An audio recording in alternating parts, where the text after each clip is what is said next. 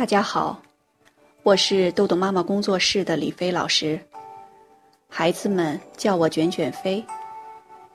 那今天的读书时间又到了。上次我为大家读了《家有小磨蹭》，我们磨蹭分为七个类型，家长们有没有了解到自己孩子磨蹭的原因？大家是不是都已经对号入座了？那接下来我们要继续今天第三章的学习。什么是自主时间？自主指自己做主，不受别人支配。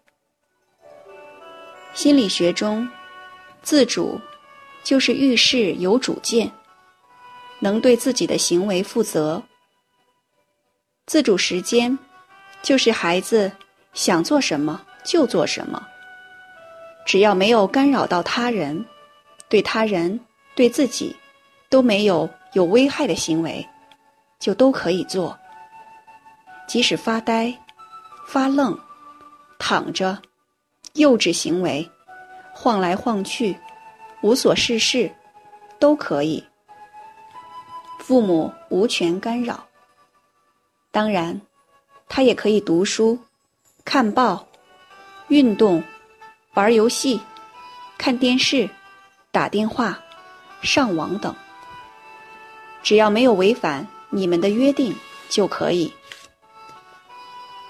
如果孩子一天二十四小时中，除了睡眠，就是在一个个目标和任务中度过的，在学校有课表和老师监督，在家里有作业。和父母监督，他就一直处于紧张状态，没有机会放松，必然导致孩子不受控制的放松、发呆、发愣、走神儿、磨蹭、接下茬儿、捣乱、追跑打闹等，以此来缓解紧张的神经。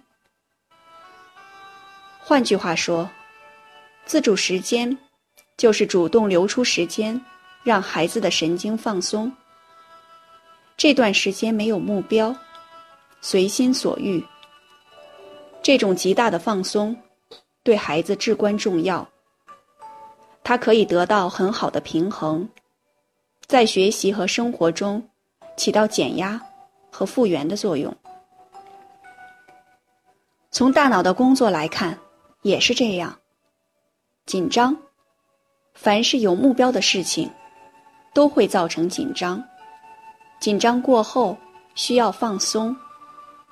大脑神经在松弛有度间保持良好的弹性，而效率最高。中低年级的孩子，周一至周五每天至少有一个小时的自主时间；周六周日至少有一天自主时间。高年级孩子最好有同样的自主时间。如果实在没有这么多的时间，可以适当减半。什么是新旧脑说？大脑的结构很复杂，为了说明问题，我们把它简化为新脑和旧脑，当然还有脑干。心脑负责传达喜怒哀乐等情绪，旧脑负责记忆力、理解力、创造力和干劲儿等。新旧脑不能同时活动，新脑兴奋，旧脑就被抑制，仿佛被捆绑住一样。孩子如果一天到晚不安、易怒，不信任别人，有警戒心，那么新脑便会过分的活动，以致阻碍了旧脑的发展。因此，孩子的记忆力、理解力、创造力便会减缓，效率低下，在所难免。可见，当家长不停的唠叨，催促孩子去学习，甚至。用吼叫责骂的方式，逼迫孩子坐在课桌前。人在心不在，孩子的心脑不自觉地处于过分活动期，他的旧脑就像死机一样不作为，罢工了。这种现象得到耶克斯多德森定律，也叫焦虑曲线的印证。美国心理学家耶克斯和多德森研究证实。动机强度与工作效率之间不是线性关系，而是呈倒 U 型的线性关系。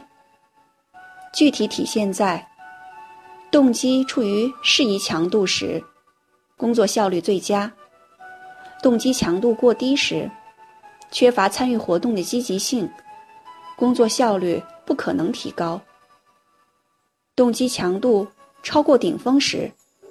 工作效率会随强度增加而不断下降，因为过强的动机会使机体处于过度焦虑和紧张的心理状态，干扰记忆、思维等心理过程的正常活动。例如，运动员一天的比赛成绩千差万别，运动技能的影响很小。主要是受心理状态的影响。所谓心理状态，就是机体的动机水平及心脑的活动性大小。因此，家长要作用于孩子的心脑，及帮助他们在动机水平上保持最佳的状态。具体来说，就是帮助孩子早上高高兴兴去上学，晚上。快快乐乐写作业，这样孩子的旧脑就会得到最大的发挥。好，现在我们有没有了解到什么是自主时间？在自主时间的时候，我们的孩子可以想干什么就干什么。那么，在每天孩子的任务中，是不是任务太满？我们有没有给孩子留有这个自主时间呢？那另外，新旧脑说，我们的大家是不是知道了一个方法，怎样让孩子高高兴兴去上学，晚上快快乐乐写作业？好，今天的内容就到这里结束了。如果您想下载时间管理训练的工具，请关注公众号。豆豆妈妈儿童时间管理，感谢您的倾听，我们下次再见。